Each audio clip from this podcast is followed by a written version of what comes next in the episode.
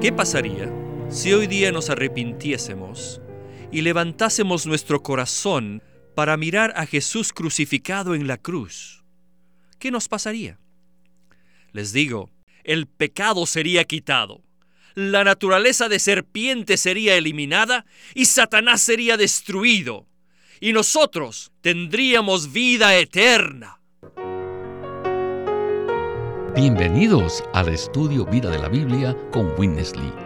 Esperamos que este estudio vida los introduzca en un disfrute más profundo de las escrituras y de nuestro querido y precioso Señor Jesús. Visítenos en nuestra página de internet radiolsm.com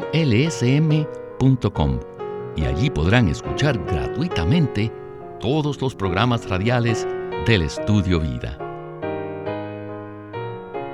El Evangelio de Juan, capítulo 3, versículos 14 y 15, nos dice, Y como Moisés levantó la serpiente en el desierto, así es necesario que el Hijo del Hombre sea levantado, para que todo aquel que en él cree tenga vida eterna. En este capítulo acerca de la necesidad que tiene un hombre bueno, parece como si el Señor Jesús le estuviera diciendo a Nicodemo lo siguiente, Tú pareces un buen caballero, pero debes darte cuenta de que en realidad eres una serpiente. Independientemente de lo bueno que seas, tienes una naturaleza serpentina en tu interior. Has sido envenenado. Fuiste envenenado en Adán. Cuando Adán fue envenenado por la serpiente, tú estabas allí. Naciste de esa naturaleza envenenada y por eso tu naturaleza también es serpentina. Pues bien, hoy hablaremos de este tema en el mensaje del estudio vida acerca del capítulo 3 del Evangelio de Juan. Y para ayudarnos con los comentarios, se encuentra con nosotros Sterling Bayasi. Qué bueno, Sterling, que nos acompañe en este programa en particular. Gracias, me alegra estar aquí de nuevo. Sterling, en nuestro último programa empezamos a hablar de la necesidad que tiene un hombre moral, la cual es ser regenerado por la vida. Hoy continuamos con la definición que el Señor Jesús nos da sobre la regeneración en el capítulo 3 de Juan. ¿Podría usted darnos un breve resumen, Sterling? Claro que sí, Víctor.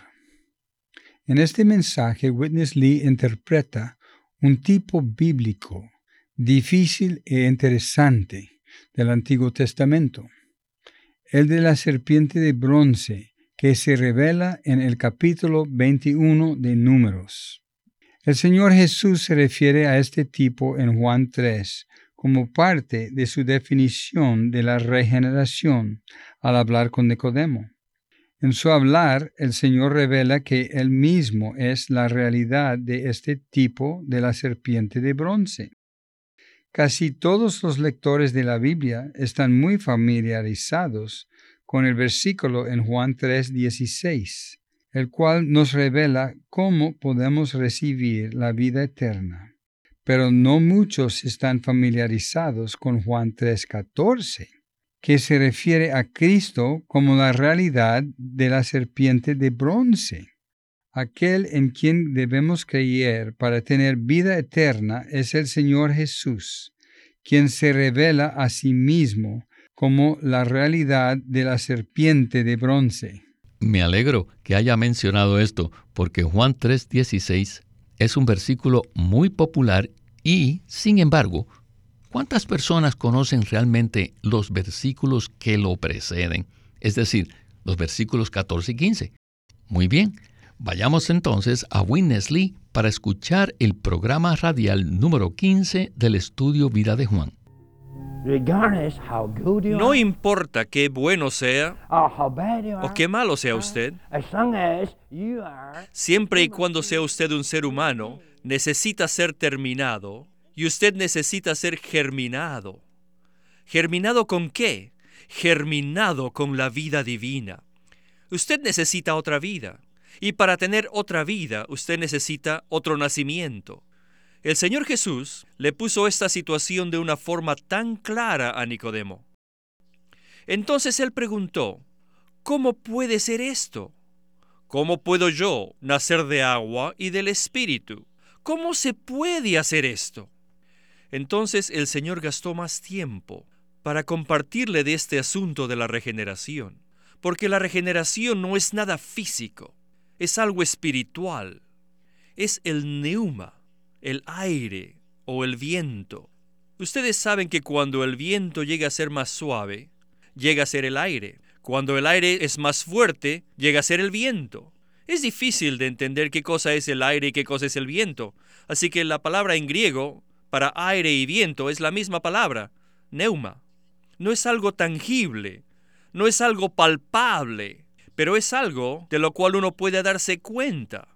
Así también la regeneración no es algo físico, no es algo tangible, palpable o visible, sino más bien es algo invisible, es algo espiritual y sin embargo tan real. Pero Nicodemo aún seguía perplejo. ¿Qué es esto? ¿Cómo puede ser esto? Y de verdad que lo comprendemos. Yo entiendo muy bien a este viejo caballero. ¿No lo entienden ustedes? Sí, lo entendemos, ¿verdad? Bueno, entonces el Señor fue tan bueno. El Señor le dijo, tú eres un maestro del Antiguo Testamento. ¿Por qué no conoces que en el Antiguo Testamento tenemos un tipo de este asunto? De la regeneración. ¿Por qué no conoces la figura allí? ¿Qué figura? La figura que Moisés levantó una serpiente de bronce. Y toda la gente que había sido envenenada por la serpiente podían mirar a esta serpiente de bronce que había sido levantada. Y todos los que miraban vivirían. Y este era el cuadro. Y aquí en Juan 3, el Señor Jesús aplicó este cuadro a sí mismo, diciendo que como Moisés levantó la serpiente en el asta en el desierto, así el Hijo del Hombre sería levantado. Sterling, es muy significativo la conexión que el Señor Jesús hace aquí entre la historia de Números 21 y su mensaje a Nicodemo en Juan 3. Quisiera leer el versículo en números 21.9, al cual se refirió el hermano Lee. Dice así, y Moisés hizo una serpiente de bronce y la puso sobre un asta. Y si una serpiente mordía a alguno, cuando éste miraba a la serpiente de bronce, vivía. ¿Qué nos puede usted comentar acerca de esto? En el capítulo 21 de Números, cuando los hijos de Israel hablaron contra el Señor y contra Moisés, el Señor juzgó eso, y lo juzgó al enviar entre el pueblo serpientes ardientes que los mordían. Eso significa el juicio por la murmuración de ellos.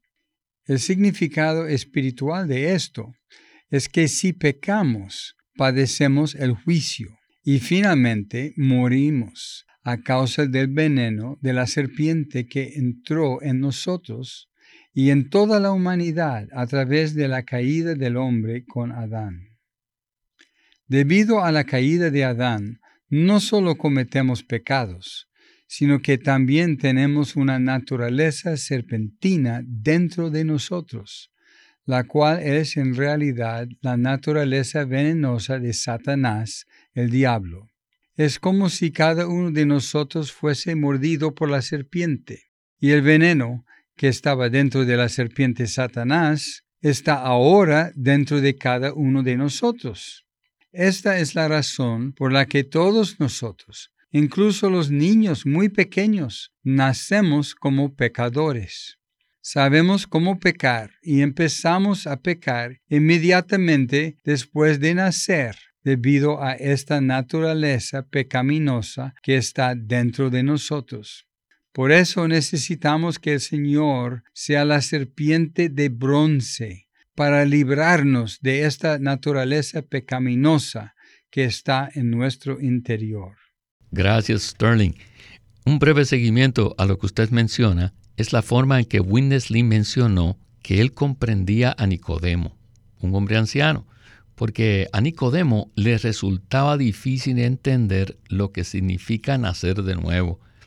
Esto es como si el Señor nos estuviera explicando lo que significa nacer de nuevo. ¿No es así? Sí, es cierto.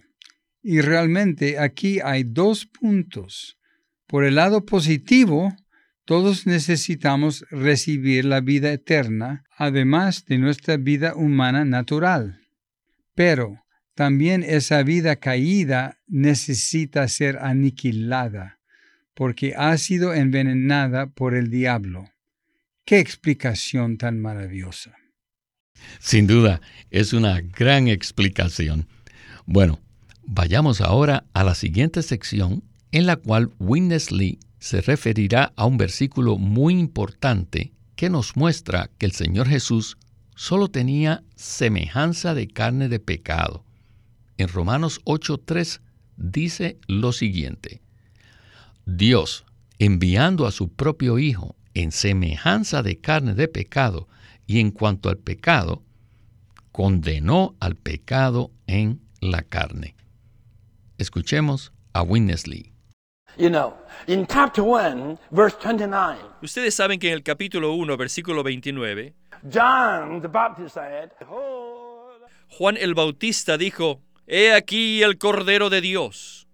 Pero en el capítulo 3, versículo 14, el Señor Jesús se comparó a sí mismo no al Cordero de Dios, sino a qué? A una serpiente de bronce. Y el Cordero de Dios quita el pecado, pero la serpiente de bronce, les digo, la serpiente de bronce destruyó la serpiente antigua. El problema que tenemos como personas caídas no solamente es el pecado, sino también la serpiente. Para esto necesitamos leer Romanos 8.3. En este versículo tenemos la oración la semejanza de la carne de pecado. Cristo fue hecho en la semejanza de la carne de pecado. Otro versículo, segunda de Corintios 5:21, que dice, Cristo fue hecho pecado por nosotros. ¡Qué palabra tan fuerte! Cuando Satanás en la serpiente tentó a Adán a que comiese el fruto del árbol del conocimiento, Satanás como la serpiente antigua inyectó su naturaleza dentro del hombre caído. El cuerpo del hombre fue creado por Dios y era algo bueno, pero cuando la naturaleza serpentina de Satanás fue inyectada en el cuerpo del hombre, hizo que este cuerpo se transmutara a algo diferente, que llegó a ser la carne. En la Biblia, la palabra carne es siempre una expresión mala. No es una buena palabra. Pero como hemos visto en el Evangelio de Juan, en el capítulo 1, versículo 14, que el verbo se hizo carne. Díganme, ¿es la carne algo bueno o algo malo? Es malo, ¿verdad? Pero Jesús se hizo carne. ¿Qué me pueden decir de esto? Cuando Jesús se hizo carne, ¿Se hizo algo bueno o algo malo? Sean cuidadosos, no sean muy apresurados con su respuesta. Con cuidado. Alabado sea el Señor que tenemos Juan 3:14, que nos garantiza que Cristo se hizo carne. Esto no quiere decir que Cristo llegó a ser algo verdaderamente malo. Él se hizo algo malo solamente en la forma, pero no en la realidad. Miren a la serpiente de bronce. En la forma en la apariencia, en la similitud, era exactamente como una serpiente verdadera, pero no tenía nada de veneno en ella. Tiene la apariencia de la serpiente, pero no tiene la naturaleza de la serpiente. Cristo se hizo carne en apariencia, en semejanza, porque Cristo era exactamente en semejanza como un pecador, pero interiormente no tenía la naturaleza pecaminosa. Él fue hecho pecado, pero él no conoció pecado. Sterling, este ha sido un excelente cuadro. Y me gustaría leer otro versículo al que se refirió Winnesley en 2 de Corintios 5:21. Dice, al que no conoció pecado, por nosotros lo hizo pecado. ¿Podría usted desarrollarnos un poco más este punto? Tenemos que ser cuidadosos cuando abordamos este punto difícil de la verdad que se revela en Juan 3. Y el hecho de considerar la tipología nos ayudará mucho. En el tipo bíblico, en el capítulo 21 de Números, había serpientes ardientes que mordían al pueblo y le causaban la muerte. Y ellos fueron salvos al mirar una serpiente de bronce. La serpiente de bronce que salvó a los hijos de Israel se parecía a una serpiente real, pero estaba hecha de bronce. Esto significa que tenía la apariencia de una serpiente, pero no tenía el veneno de la serpiente. Del mismo modo, Juan 1.14 nos dice que cuando Jesús se encarnó, la palabra se hizo carne. Y sabemos que la palabra carne no es una buena palabra. Se refiere al cuerpo caído del hombre, no al cuerpo del hombre creado por Dios. Y dentro de ese cuerpo caído del hombre está la naturaleza pecaminosa. La única excepción a esto es el cuerpo del Señor Jesús. Sabemos que todos los hombres son carne y que el Señor tenía la apariencia de cualquier otro hombre, pero él no tenía la naturaleza pecaminosa que todos los demás tenemos. El versículo que nos ayuda a entender esto un poco mejor es Romanos 8.3. Este versículo nos explica que el Señor Jesús vino en semejanza de carne de pecado y en cuanto al pecado, pero que Él no tenía pecado en sí mismo. Esto es muy misterioso. El versículo que usted leyó, 2 de Corintios capítulo 5, versículo 21, nos dice que a los ojos de Dios, cuando Jesús fue crucificado, en realidad Él se convirtió en pecado en la cruz, a fin de efectuar la redención para nosotros. Esto es un verdadero misterio.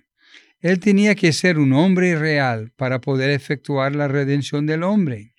Y él no podía tener pecado para poder darle fin a la naturaleza pecaminosa que se introdujo en la humanidad. ¡Qué maravilloso Salvador! Todo lo que necesitamos hacer es mirar al Señor Jesús, quien fue levantado en la cruz, tal como la serpiente de bronce fue levantada en el asta en el capítulo 21 de Números. Entonces lo recibiremos a Él como la vida eterna y seremos salvos de ese veneno que está dentro de nosotros. Mirad y vivid. Amén. Gloria al Señor. Los hijos de Israel miraban la serpiente de bronce y vivían. En 2 de Corintios 5:21 dice que el Señor Jesús fue hecho pecado por nosotros. Pero en este versículo también dice que él no conoció pecado. Esto realmente es un misterio. Él simplemente estaba en la semejanza de carne de pecado. Esta es una línea muy fina. ¿No es así? Sí, es un punto difícil y no tenemos una explicación completa. Solo sabemos lo que nos dice la Biblia. El Señor Jesús no conoció pecado y sin embargo, a los ojos de Dios, él se convirtió en pecado. No necesitamos tratar de explicar cómo puede ser esto. Simplemente aceptamos la palabra pura de Dios, según lo que dice. Muy cierto. Esto realmente consiste en trazar bien la palabra de verdad, tal como Pablo le dijo a Timoteo. Bueno, escuchemos la conclusión de este estudio Vida de Juan. Adelante. Quiero contarles un pequeño secreto. so happy about it. Estoy tan contento de decirles esto, porque en este país ustedes no tienen tantos ratones. Pero en el Oriente, especialmente en la antigüedad, ay, cuando yo tenía 10 o 11 años de edad, ajá, en esos tiempos, ay, cómo nos molestaban estas criaturas. Todos los ratones, en todos los cuartos, en todos los techos, en todas partes veían ratones. Así que allí había muchos pericotes, muchos ratones. Y en la gran casa del universo había un ratón, un ratón malcriado que se llama Satanás. Así que Dios puso una trampa, una trampita para agarrar a este malcriado. Y esta trampa fue la humanidad, Adán. Adán en cierto sentido fue una trampa y en otro sentido fue una carnada. Satanás la vio y dijo, ¡ja, Mire, qué buena comida está allí. Ciertamente me la voy a comer. ¿ah? Y la agarró, se la comió. Y cuando tomó la carnada, fue atrapado. Él pensó que había ganado la victoria por medio de inyectarse a sí mismo en el cuerpo del hombre, pero no supo que al hacer esto cayó en la trampa en el cuerpo del hombre. Él entró a la carne del hombre. Y un día el Señor Jesús vino y se revistió con esta carne. Y él llevó esta carne a la cruz. Y allí, al ser crucificado, destruyó al enemigo que se había inyectado a sí mismo en la carne del hombre. Ahora entienden Hebreos 2.14, que dice que por la muerte o a través de la muerte, el Señor Jesús destruyó al diablo, quien tiene el poder de la muerte. ¿Cómo podría Cristo destruir a Satanás en la cruz? ¿De qué forma? Por medio de ponerse la carne sobre sí mismo y llevando esta carne a la cruz. Yo les digo que a través de su crucifixión, Satanás fue destruido. No solamente eso, sino que también a los ojos de Dios, nosotros somos pequeñas serpientes. Y como tales, necesitamos un sustituto con nuestra apariencia. De la misma forma que en la antigüedad todos los israelitas llegaron a ser serpientes y necesitaban una serpiente para que fuese su sustituto, Cristo en la cruz no solamente fue el Cordero de Dios para quitar el pecado, sino también fue hecho en la forma de serpiente para eliminar nuestra naturaleza de serpiente y para destruir a la serpiente antigua para destruir a Satanás. Aleluya. Cristo en la forma de serpiente fue juzgado en la cruz por nosotros, como nuestro sustituto. Y al hacer esto, Él destruyó nuestra naturaleza de serpiente y también destruyó a la serpiente misma en nuestra carne. Y el resultado es que todos nosotros podamos creer en Él y que podamos tener vida eterna. Hoy día, si nos arrepintiésemos y levantamos nuestro corazón y miramos a Jesús mismo crucificado en la cruz, ¿qué nos ocurriría? Les digo, lo que nos ocurriría es que el pecado sería quitado, la naturaleza serpentina sería eliminada y Satanás sería destruido y nosotros tendríamos vida eterna. Esto es el ser regenerado. ¿Qué cosa es ser regenerado? Es el tener la vida eterna, además de nuestra vida humana. Muy cierto. Siento que acabamos de escuchar un mensaje del Evangelio. Necesitamos levantar nuestro corazón, mirar a Jesús en la cruz. Entonces el pecado es eliminado. Se da fin a la naturaleza serpentina, Satanás es destruido y tenemos vida eterna. ¡Qué gran mensaje evangélico! ¿No es así, Sterling? Sí, eso es muy cierto, Víctor. Y creo que esta ilustración de la trampa para ratones es muy clara y muy útil. Cuando Satanás inyectó su naturaleza en Adán y por tanto en toda la humanidad, se atrapó a sí mismo dentro del hombre caído. De modo que cuando el hombre fue crucificado en la cruz, junto con el Señor Jesús, entonces Satanás también fue crucificado. Así que Adán fue la trampa para Satanás. Y Adán fue la carnada que Satanás fue a buscar.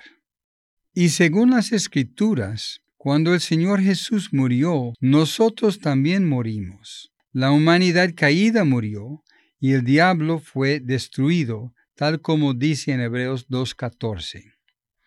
Así que esto es algo misterioso, pero esta es la verdad concerniente a la muerte de Cristo en la Biblia. Necesitamos recibir esta palabra y disfrutar este hecho de nuestra regeneración. Este maravilloso hecho de que cuando nosotros fuimos regenerados, no solo recibimos la vida eterna, sino que el diablo, que nos perturba todo el tiempo, y la naturaleza pecaminosa que está dentro de nosotros, también fueron destruidos. Aleluya. Amén. Permítame leer estos puntos a los que Winnesley se refirió, que son los pasos que desglosan la regeneración. Lo primero es levantar el corazón y mirar a Jesús en la cruz para que podamos vivir y para ser salvos. Entonces, el pecado es removido. Segundo, la naturaleza serpentina es aniquilada.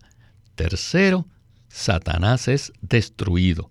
Y cuarto, tenemos vida eterna. Muchas veces escuchamos Juan 3:16 que dice, para que todo aquel que en él cree no perezca, mas tenga vida eterna. Sin embargo, recibir la vida eterna es el último de estos pasos de mirar al Señor Jesús. Sin duda, este es el Evangelio, ¿verdad? Verdaderamente lo es. Es grandioso todos los pasos que el Señor Jesús dio para regenerarnos. No fue como nuestro nacimiento natural. Nuestro nacimiento natural fue mucho más sencillo. Sin embargo, para que el hombre fuera regenerado, todos estos obstáculos debían ser eliminados antes de que pudiéramos recibir y disfrutar la vida eterna. Así que, en la respuesta del Señor Jesús a Nicodemo, vemos realmente lo que Dios hizo de manera sabia y maravillosa para regenerarnos. Gracias, Sterling. Se nos agotó el tiempo del programa y debemos detenernos aquí. Muchas gracias por acompañarnos en el estudio Vida de la Biblia con Winnesley. Gracias por invitarme de nuevo. Este es Víctor Molina haciendo la voz de Matt Miller, Sterling Bayasi, la de Mark Raby y Walter Ortiz, la de Winnesley. Pueden escuchar gratuitamente todos los programas radiales del Estudio Vida o leer en línea los libros del Estudio Vida en nuestra página de internet radiolsm.com. Una vez más, radiolsm.com. Si desean, pueden comunicarse con nosotros enviándonos un correo electrónico a estudiovida.lsm.org.